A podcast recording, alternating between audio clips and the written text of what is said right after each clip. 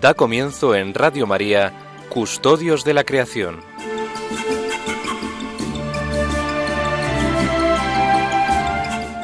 Dirigido por Lorena del Rey.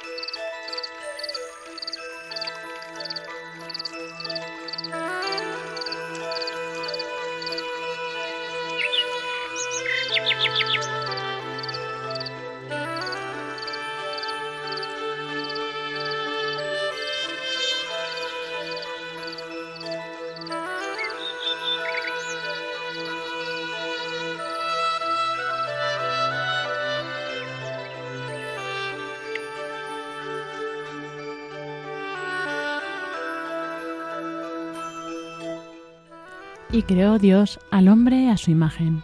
A imagen de Dios lo creó. Varón y mujer los creó.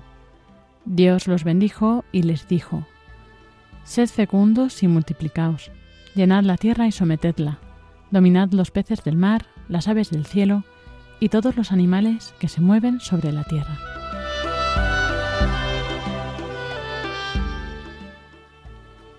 Y dijo Dios, Mirad, os entrego todas las hierbas que engendran semillas sobre la superficie de la tierra, y todos los árboles frutales que engendran semilla os servirán de alimento. Y la hierba verde servirá de alimento a todas las fieras de la tierra, a todas las aves del cielo, a todos los reptiles de la tierra y a todo ser que respira.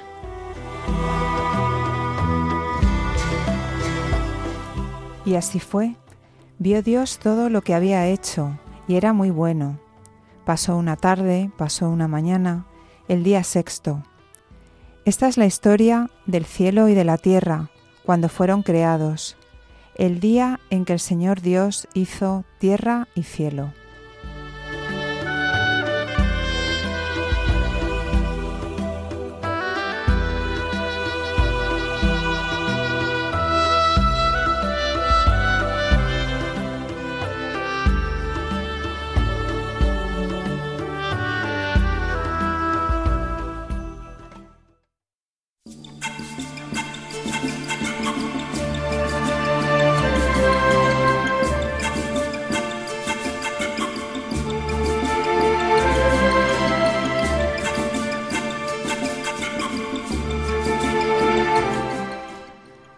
Tardes a todos, queridos oyentes. Bienvenidos un sábado más a este programa de Custodios de la Creación que hacemos aquí en Radio María para todos vosotros.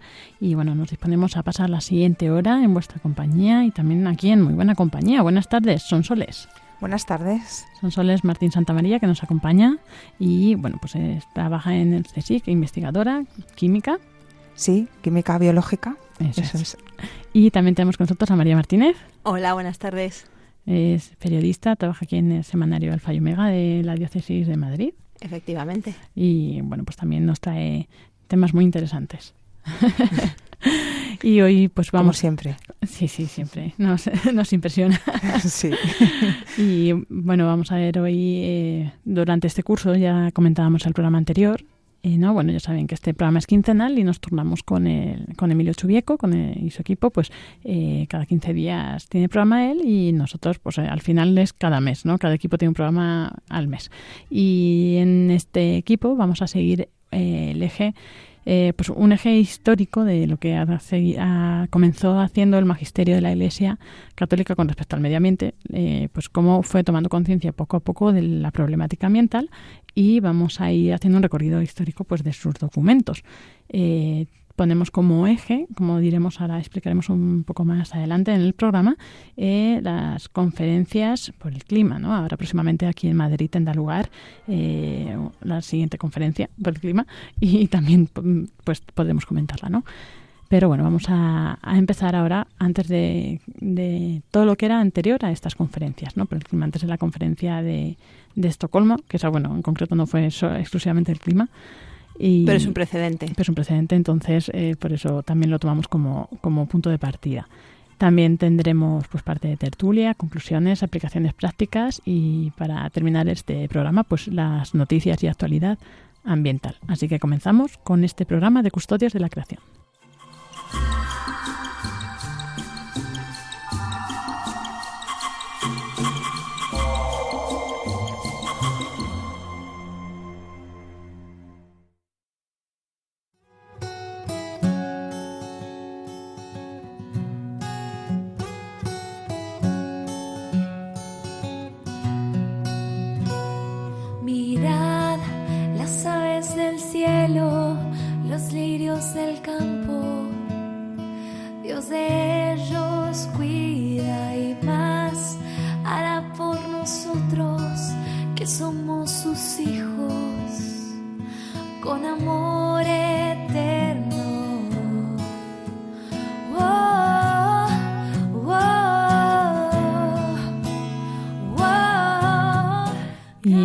Primera sección de este programa de Custodios de la Creación. Después de pues, leer esta cita bíblica, lo que vamos a hacer es ahora pues, comentar brevemente. ¿no? Cada día vamos a ir leyendo todo lo que en la Biblia hace referencia a, pues, a la creación, al medio ambiente.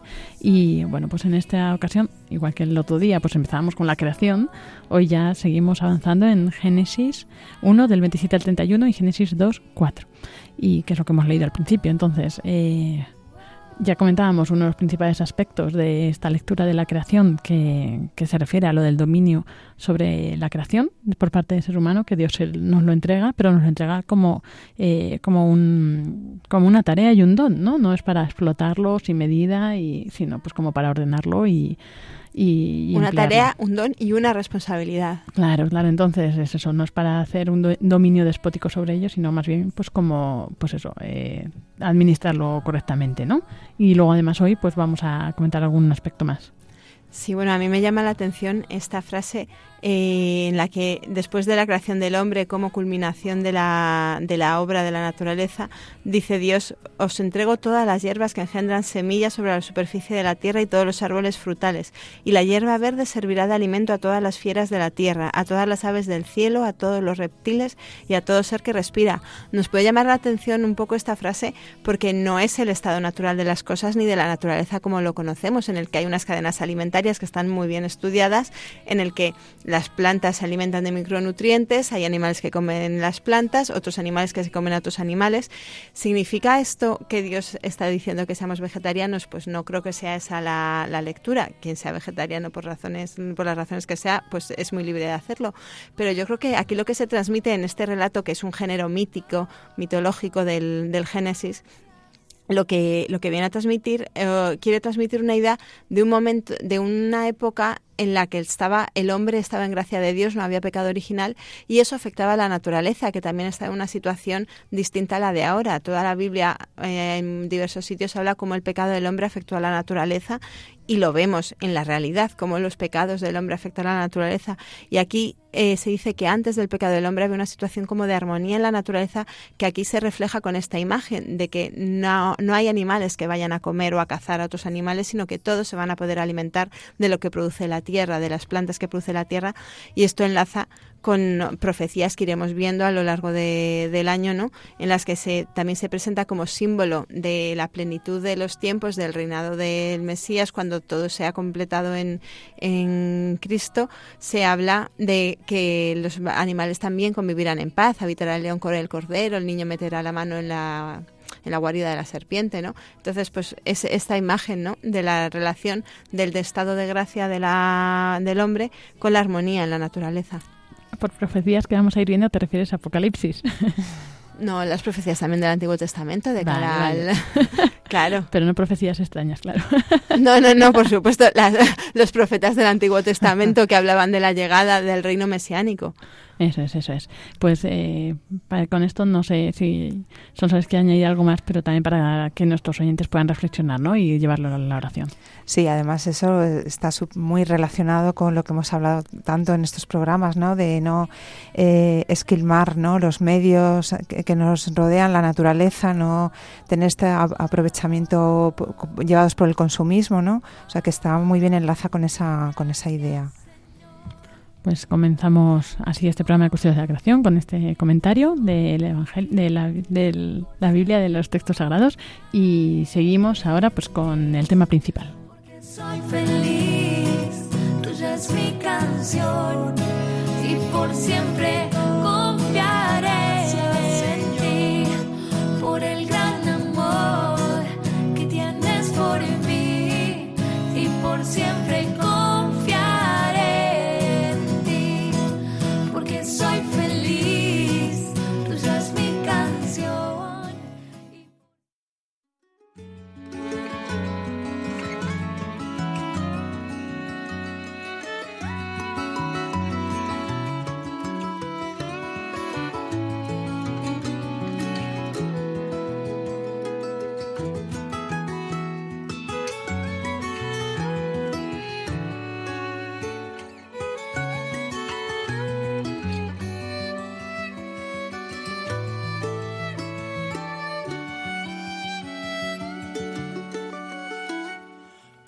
like my mother, she called my name.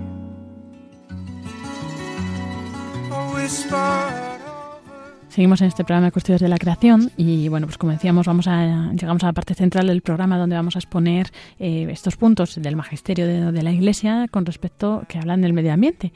Y pues comenzamos hoy, eh, y María nos introducirán pues en todo lo que es eh, la conciencia ambiental en la Iglesia antes de como uno de los puntos clave de la conciencia ambiental mundial, ¿no? que podríamos decir que es la conferencia de Estocolmo, que era una conferencia sobre el medio ambiente humano, y a partir de ahí ya eh, empezaron a tener lugar las conferencias sobre el medio ambiente en Ginebra en 1979, ¿no? la de Estocolmo fue en el 72. La primera conferencia mundial sobre el clima eh, tuvo lugar en Ginebra en 1979, que es donde se empezó ese camino que lleva hasta la que vamos a tener dentro de poco en Madrid, de la que hablaremos luego. Eso es, entonces, eh, pues lo que eh, se refiere a todo esto antes, la Iglesia había tomado conciencia también de esto, como veremos, ¿no? También evidentemente se iba detectando en distintos ámbitos que existía este problema, ¿no?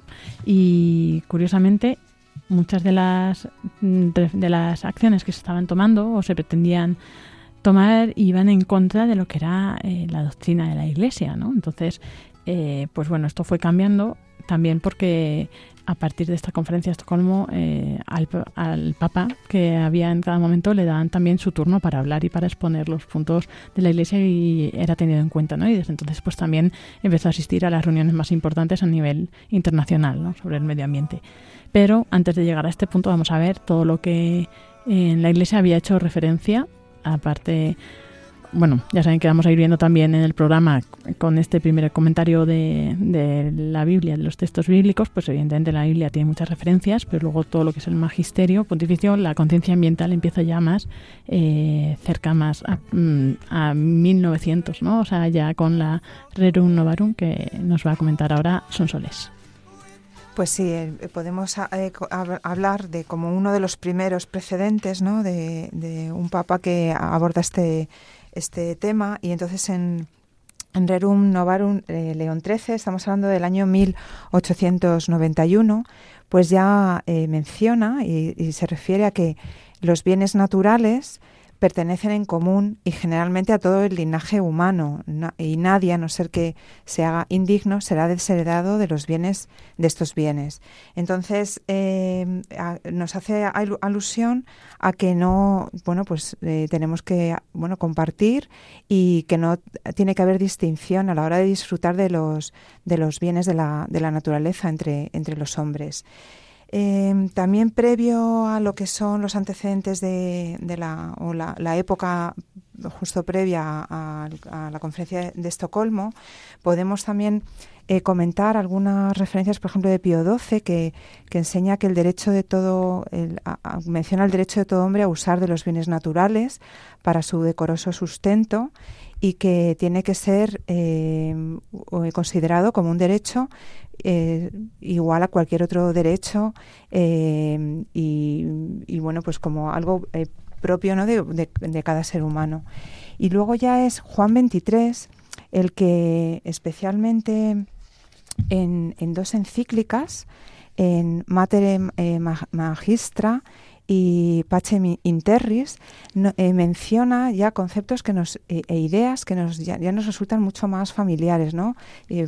especialmente pues, eh, si nos acordamos del curso pasado que hemos hablado de Laudato Si, pues hay muchos conceptos que ya el, Papa Juan XXIII, San Juan XXIII ya nombra, menciona en estas encíclicas, como por ejemplo es pues eso, el uso de los bienes materiales, Em, el derecho, bueno, habla también del derecho a la, a la propiedad privada de los bienes para el beneficio de, de, los seres humanos y sobre todo el, el, concepto de poner eh, estos bienes al servicio de, de la vida.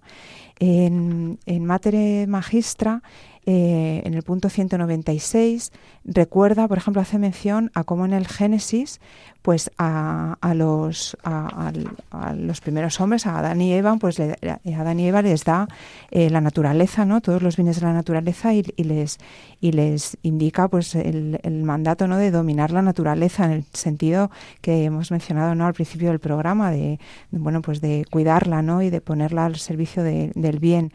Em, sin embargo, eh, menciona el Papa San Juan, San, Juan XXIII como en la, en la actualidad, y estamos hablando del, del año 1961, eh, pues menciona eh, cómo se dan hay una contradicción entre dos hechos. De una parte, las estrecheces económicas se presentan a los ojos de todos, que parece como si la vida humana estuviese a punto de fenecer bajo la miseria y el hambre. Y, unas, y un segundo hecho eh, que por otra parte los últimos descubrimientos de las ciencias, los avances de la técnica y los crecientes recursos económicos se convierten en instrumentos con los que se expone a la humanidad a extrema ruina y horrible matanza. Esto eh, fue desde luego profético por parte de, Juan XXIII. Eh, también de estos aspectos pues hemos hablado y también se mencionan en, Laudato Si.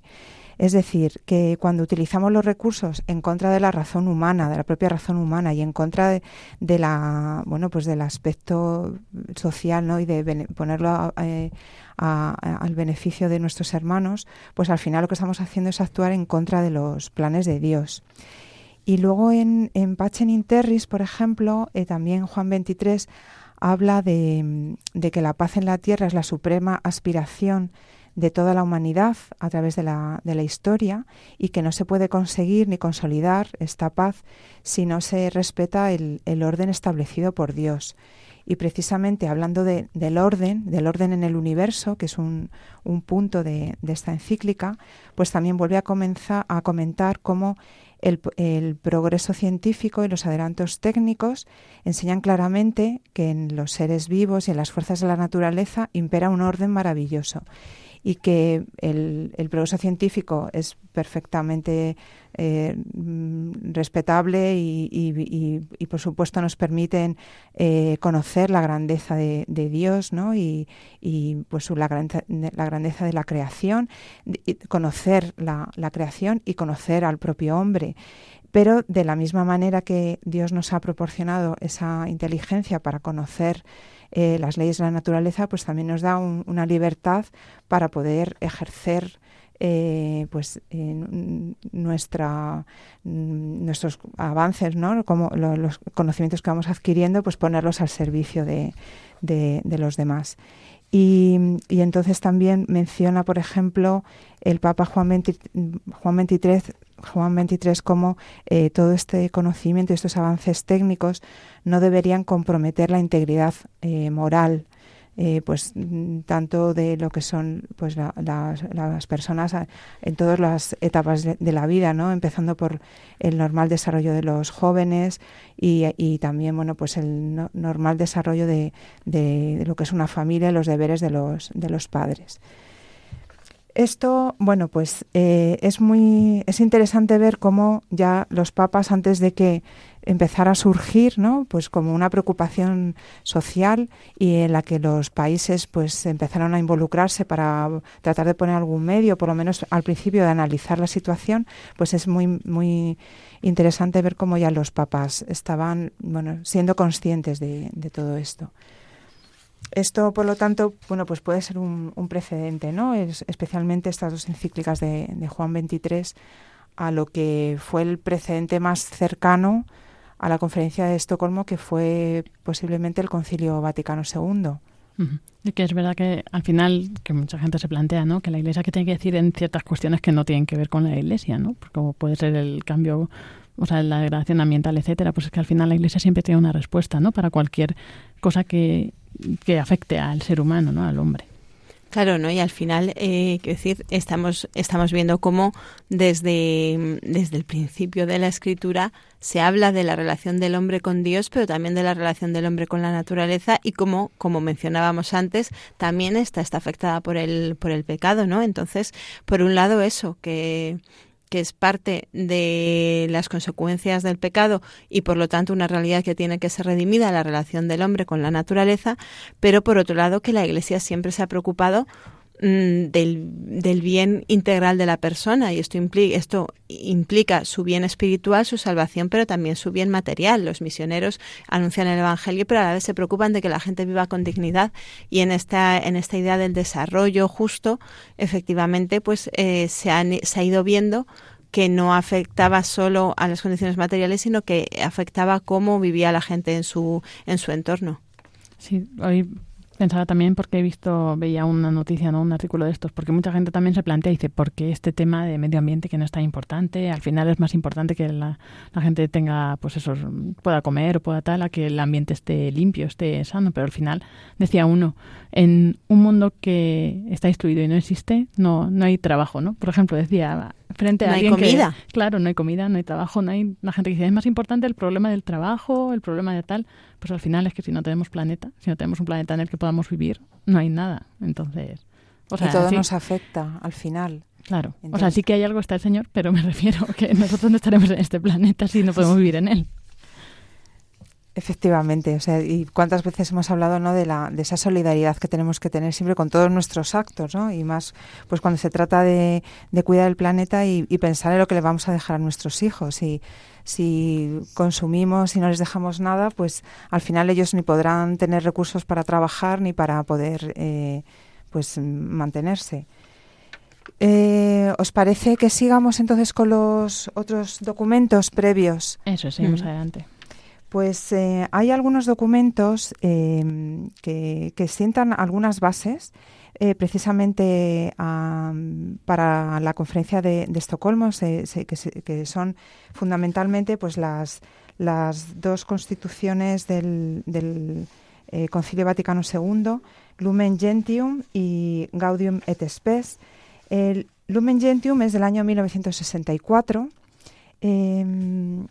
Aquí se, se, menciona, por ejemplo, bueno, pues mm, de nuevo la idea de que eh, a, Dios están sometidas todas las cosas y mm, hasta que eh, y todo lo creado eh, pues es algo que, que, Dios nos pone a nuestra disposición un reino en el cual la misma creación, eh, hablando precisamente de cómo el pecado ¿no? Eh, afecta a la propia creación, será liberada de la servidumbre, de la corrupción, para participar a la libertad de la gloria de los hijos de Dios. Es decir, estamos, no nos salvamos nosotros solos, ¿no? estamos dentro de, la creación. Eh, incluso en las ocupaciones seculares deben ayudarse mutuamente a una vida más santa de alguna manera el cuidado de la creación pues también eh, nos ayuda en nuestro camino de santidad. Eh, de forma que este, eh, todo el mundo, todo nuestro alrededor se impregna del Espíritu de Cristo y alcanza su fin con mayor eficacia en la justicia, en la caridad y en la paz. vemos aquí claramente cómo pues todo está integrado, todo está bueno pues mm, conectado, ¿no? Estamos, somos, formamos todos parte de la, creación. Em, obrando de este modo, impregnaremos de valor moral la cultura y las realizaciones humanas. Se trata también de una actitud, ¿no? De tener una actitud que impregna toda nuestra vida, nuestro trabajo, eh, nuestra vida familiar, eh, nuestra vida con, los amigos. Eh, hay una frase que me ha, llamado la atención que, dice, que dice así. Dice, aquellos que están dedicados a trabajos muchas veces fatigosos deben encontrar en estas ocupaciones humanas su propio perfeccionamiento, en medio de ayudar a sus conciudadanos y de, y de contribuir a elevar el nivel de la sociedad entera y de la, y de la creación. ¿Cuántas veces, esto me ha hecho pensar cuántas veces pues eh, nos, nos, resulta, podemos tener trabajos pues que a lo mejor nos resultan tediosos o, o pensamos pues que no son interesantes o parte de nuestro trabajo a veces es, es muy rutinario, pues eh, tenemos que pensar que estamos haciendo algo que al final va a traer un beneficio para todos y que de alguna manera sí estamos eh, contribuyendo a la, a, la, a la creación, ¿no? a, a poner la parte que, no, que nos corresponde. Em, también se menciona, em, bueno, aquí, mm, por ejemplo, cuando habla de la, de la iglesia eh, peregrina, ¿no? precisamente eh, relacionado bueno, pues con el papel que podemos tener los, los seglares, pues em, comenta, la iglesia peregrina lleva en sus sacramentos e instituciones pertenecientes a este tiempo la imagen de este siglo que pasa y ella misma vive entre las criaturas, entre las criaturas, perdón. Esto es una cita de la carta de San Pablo a los romanos y a mí también me, ha resultado muy muy importante o muy bueno pues muy iluminador ver cómo eh, estamos pues con nuestra vida, con nuestra vida eh, cotidiana, cómo eh, nos integramos en todo lo que es la vida de la, de la Iglesia. Y menciona también, se menciona una cita de la carta a los Efesios y, de la carta a los Corintios, son dos citas que están eh, combinadas.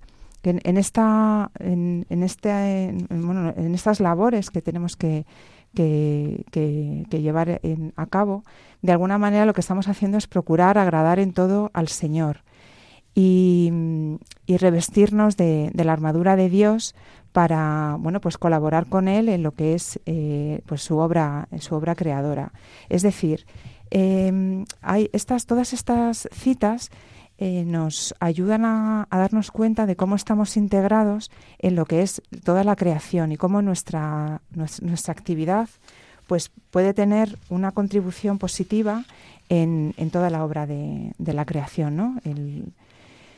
Y luego ya en la Gaudium et Spes, que ya estamos en el año 1965, pues se menciona ya más explícitamente, ¿no? porque hasta ahora pues eh, estos puntos que yo he destacado podemos pensar que son un poco abstractos, pues aquí en Gaudium et Spes, eh, que ya es sobre la Iglesia en el mundo actual, se mencionan em, datos o conceptos un poco más concretos, como es el valor de la actividad humana.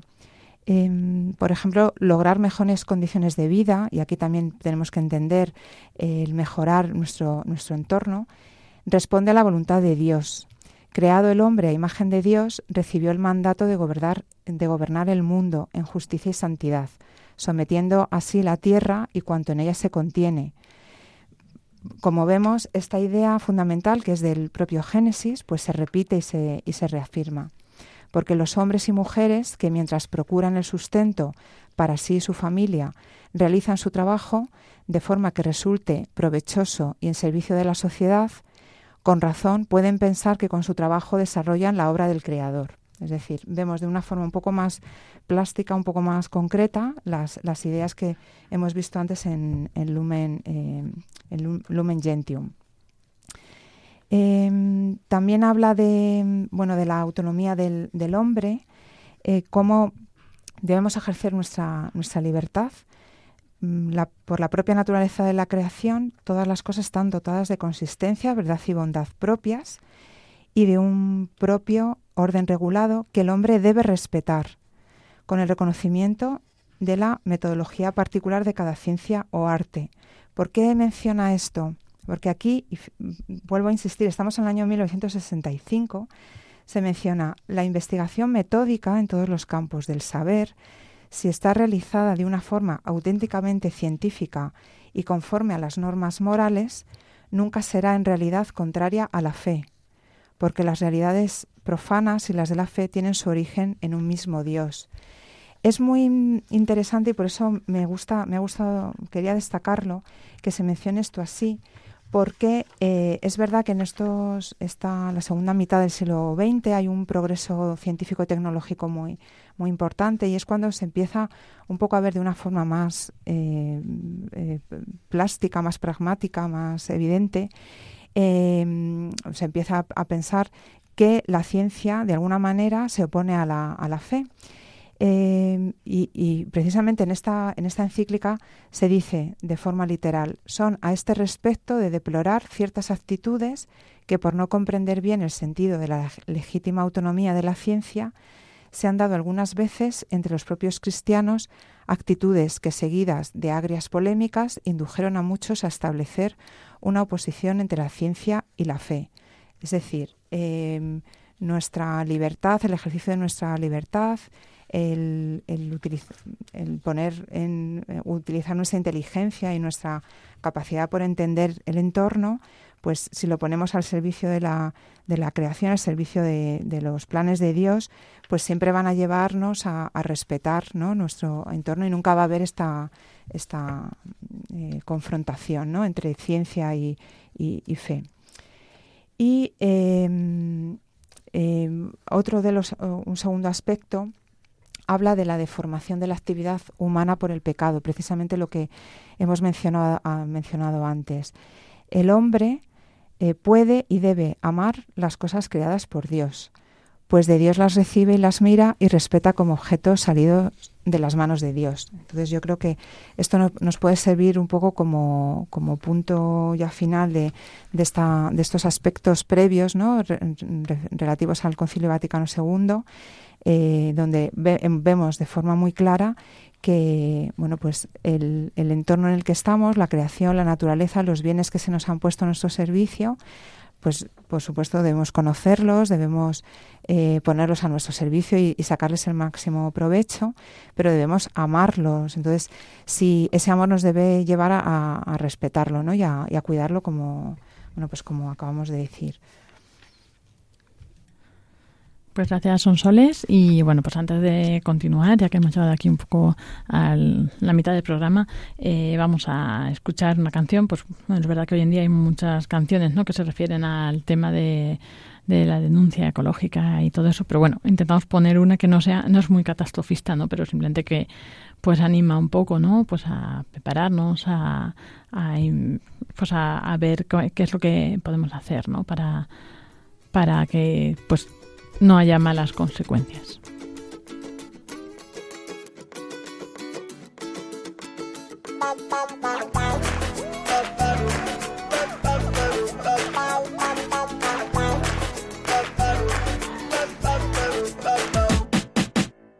No voy a hablar de bailes ni del dolor de amor, ni de lo que se habla siempre en una canción voy a hablar de cómo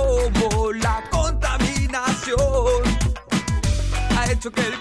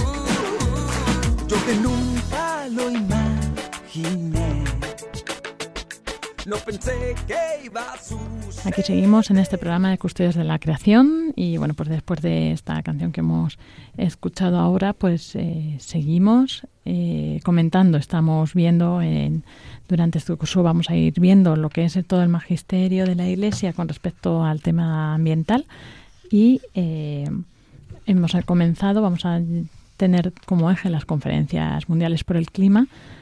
Empezamos ahora en la fase previa a la primera conferencia que, que bueno, que sería la Ginebra, pero vamos a partir de, de Estocolmo, que es la conferencia eh, sobre el medio ambiente humano. Y entonces vamos a hacer todo lo que es el magisterio de los papas previo. Hemos visto de, sobre Rerum Novarum, hemos visto también el Concilio Vaticano II y ahora pues eh, María nos va a exponer eh, más documentos. Sí, bueno, esto eh, también en casi no, no en paralelo con el Concilio Vaticano II, pero sí en los años inmediatamente posteriores, todavía durante el pontificado de, de Pablo VI, pues se sigue manteniendo esta, esta línea, ¿no?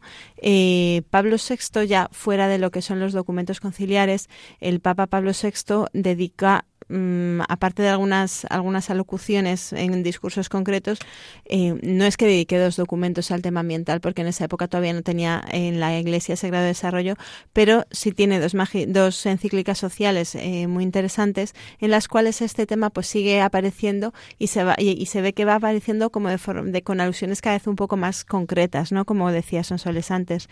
La primera es la encíclica Populorum Progressio del año 1967, que la, alusión al más que a la cuestión ambiental alude a los bienes de la naturaleza y a su relación con el hombre y es una alusión que, que, se, que es escasa pero que es importante porque la sitúa en un contexto muy significativo que es el desarrollo de los pueblos. Esta encíclica va sobre el desarrollo, es una encíclica a la que luego aludió bastante Benito XVI, por ejemplo, en Caritas in Veritate. Eh, y entonces, pues en esta encíclica, dentro de las alusiones al desarrollo de los pueblos, estamos en una época pues en la que se, con la globalización, con la incipiente globalización de los medios de comunicación, pues empezaban a conocer mm, cuando en un país de África había una gran hambruna, eh, pues situaciones de pobreza muy importantes también en América Latina, etcétera. Pues en este contexto el Papa dedica una encíclica al desarrollo de los pueblos y aquí en, en algunos puntos habla, de, habla de la cuestión ambiental. Empieza diciendo eh, que el desarrollo de los pueblos es observado por la Iglesia con atención. Esta es la primera afirmación de Pablo VI en Populorum Progressio.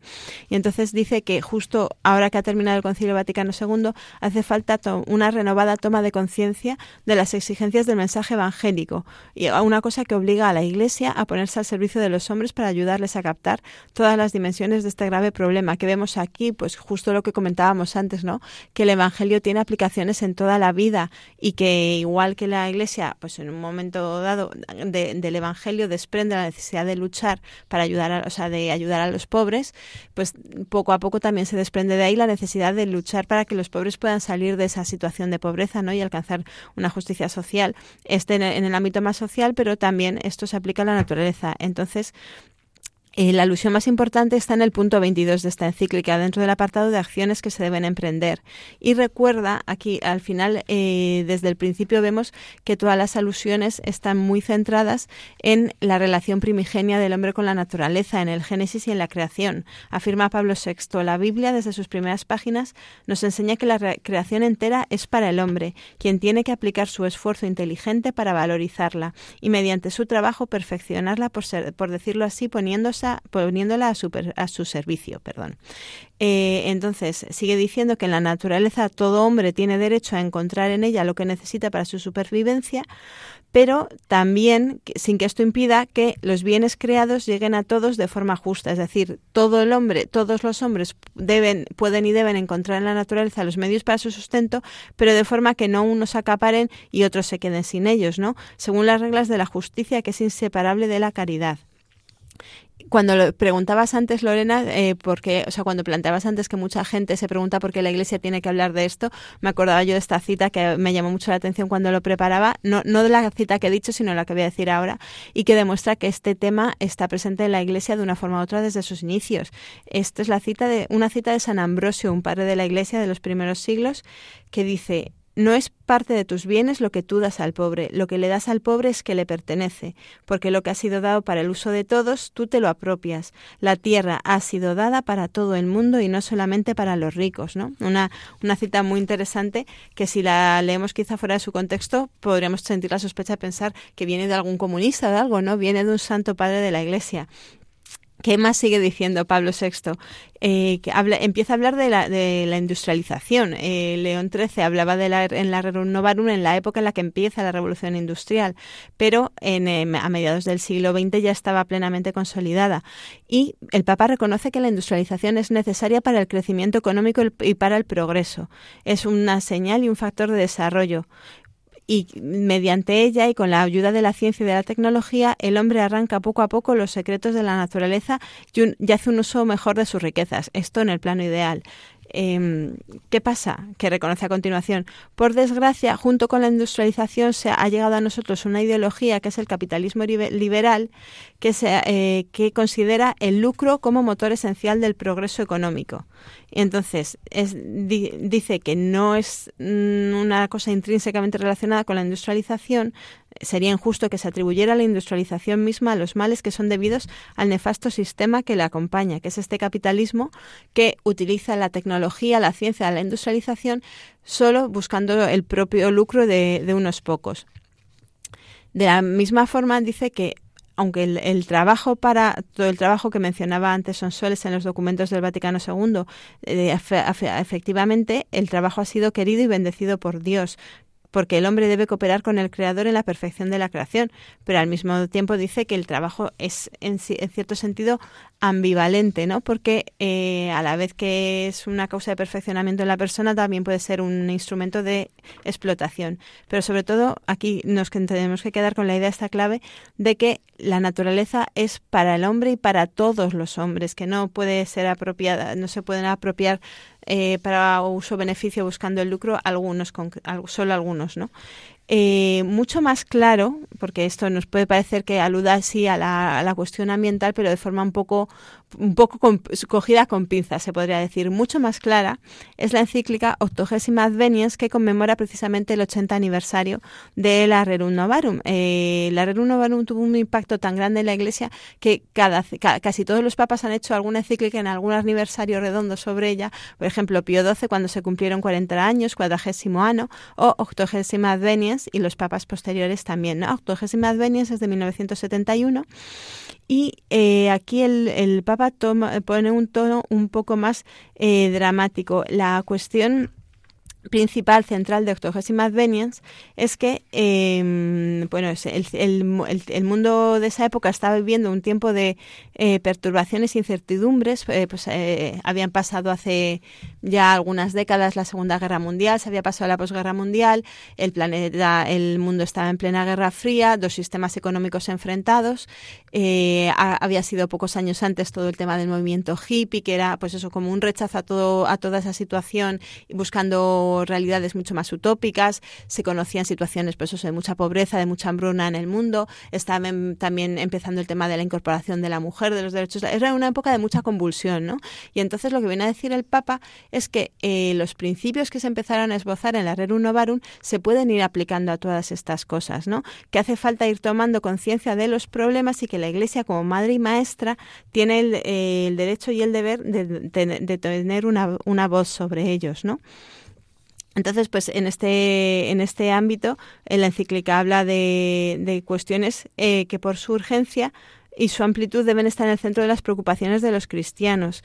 Eh, para situar los problemas sociales, eh, Mm, eh, planteados por la economía moderna a la luz del Evangelio y dentro de un contexto eh, mucho más amplio de cambios, sociales pues cambios sociales importantes ¿no? que se estaban dando.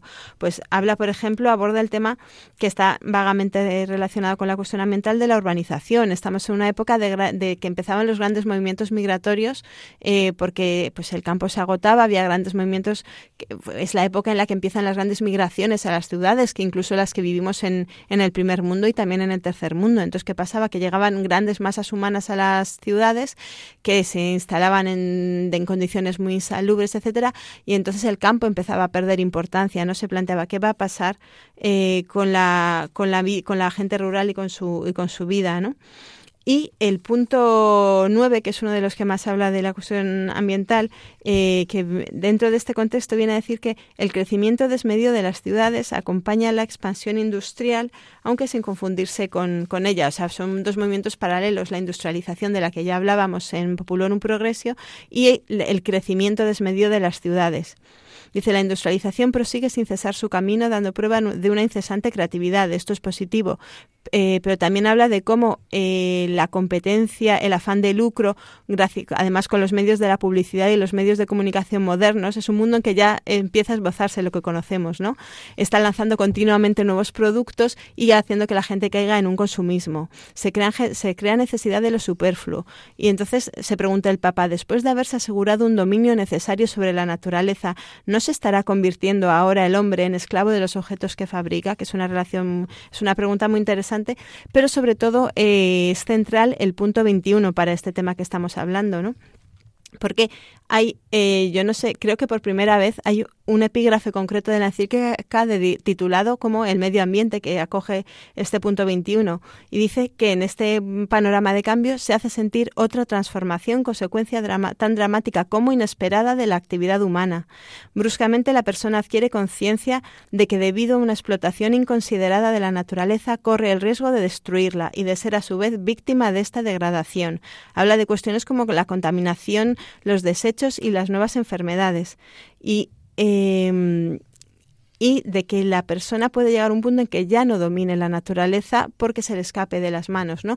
Esta es una llamada de atención muy urgente eh, que coincide, es, esto es el año 1971, que, que enlaza prácticamente ¿no? con la conferencia de Estocolmo. Eh, entonces, esos son los, los, principales puntos. Luego también es verdad que el Papa, por ejemplo, eh, se dirigió a la Organización Internacional del Trabajo hablando de, de esto mismo, ¿no? de, que, de, la, de la vocación del, del hombre a, a a, sacar eh, y a desarrollar con inteligencia y creatividad la naturaleza, pero más interesante me parece que es que en junio del 69 tuvo un discurso a la World Wildlife Fund, que es una de las principales entidades ambientales de, eh, del mundo. tal como lo he dicho, no, sé, no, se identifica mucho, pero la reconocerán nuestros oyentes porque es esa que tiene como loguito un oso panda, que es lo que en España es ADENA. Eh, entonces, pues el Papa tuvo un discurso y, les, les llamaba, por ejemplo, a la vocación del hombre a admirar, explotar y conocer la naturaleza. Ah, ¿qué, más, ¿Qué más les decía? Em, lo tengo por aquí delante. A ver en ella la imagen del Creador. Eh, y bueno, y aquí también tenemos eh, alusiones en su uno de los primeros discursos a la FAO. Hemos dicho que la Iglesia siempre ha estado presente dirigiéndose a las entidades relacionadas con Naciones Unidas, pues en la, la, FAO, que es la Organización de las Naciones Unidas para la Agricultura y la Alimentación, les decía en el año 1970, a ver si encuentro la referencia, que eh, era urgente un cambio radical de actitud, ¿no? Que es una cosa que nos recuerda mucho a las llamadas del Papa Francisco a la conversión ecológica. Y bueno, como ya nos quedan escasos minutos de programa, son soles en dos minutos. El resumen, por favor. Conclusiones. Resumen, resumen resumidísimo. Bueno, pues podemos hablar, por ejemplo, como de mm, consecuencias prácticas, ¿no? De que ya se ya se veían. Estamos hablando de hace casi 50 años. Es impresionante como el papel de la Iglesia, ¿no? Un poco eh, avanzando y, ya, eh, bueno, pues eh, denunciando, ¿no? situaciones. primera consecuencia práctica, pues cuando hacemos cualquier actividad, pensar en las consecuencias que, que, va, que va a tener nuestra actividad en, en el entorno natural. Eh, otra consecuencia, por ejemplo, es revisarnos el, el consumismo, ¿no? nuestra tasa de consumo eh, luego también eh, el sentido que hemos hablado ¿no? de la solidaridad y de la responsabilidad con nuestros hijos, de, conservar lo que tenemos y cuidarlo para nuestros hermanos y también para los que nos van a seguir.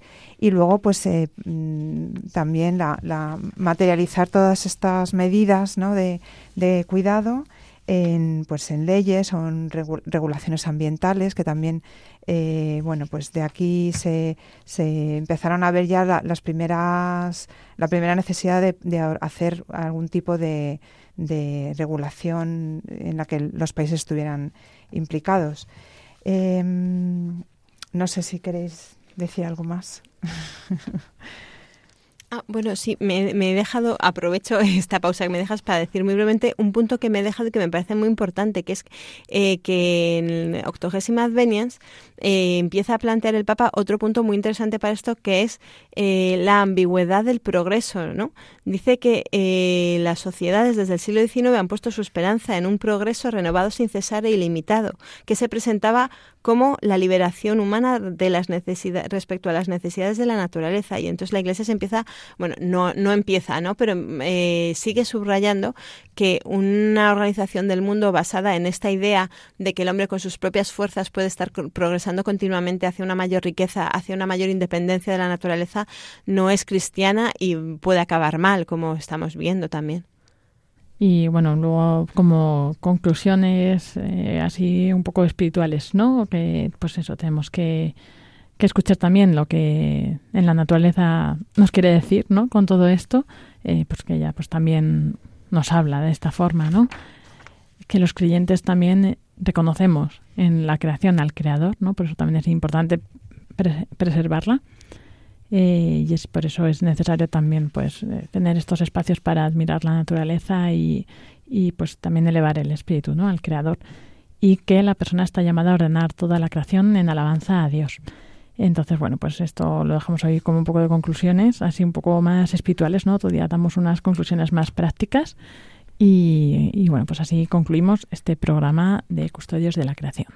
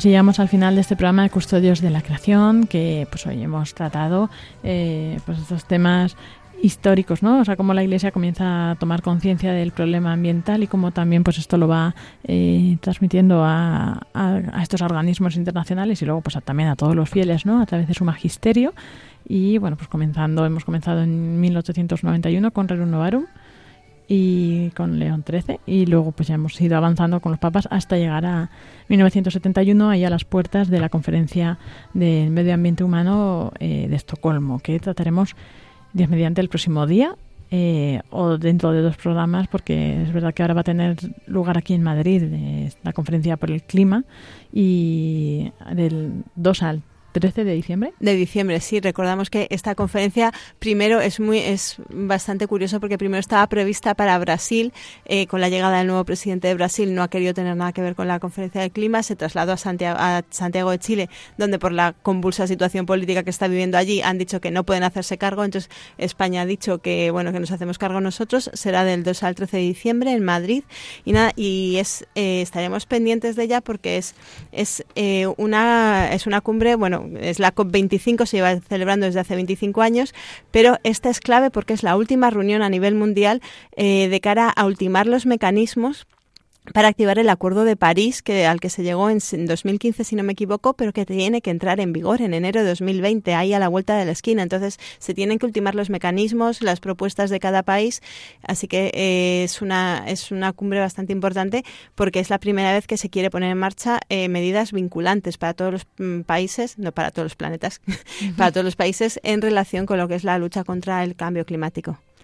Así es, así que también pues por, por esta conferencia también pedimos oraciones porque al final pues el Señor tiene que iluminar ¿no? a todos en todas estas A circunstancias. los técnicos, a los gobernantes, claro, van a, van a participar cientos de personas, tanto técnicos como políticos, y es muy importante, pues bueno, que también el Señor nos dé luz para, pues que se, que realmente haya un compromiso, ¿no? Más fuerte de lo que ha habido hasta ahora. y que se puedan poner medidas que realmente pues sean solución ¿no? para, para todos y que no miren en su propio egoísmo sino que vean un poco por toda la por toda la sociedad y pues pues todo lo que venimos diciendo siempre en este programa de custodios de la creación.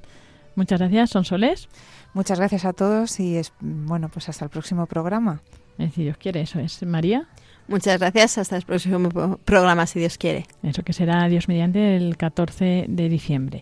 Eh, me despido también. Lorena del Rey les habla y que tengan muy buena tarde que Dios les bendiga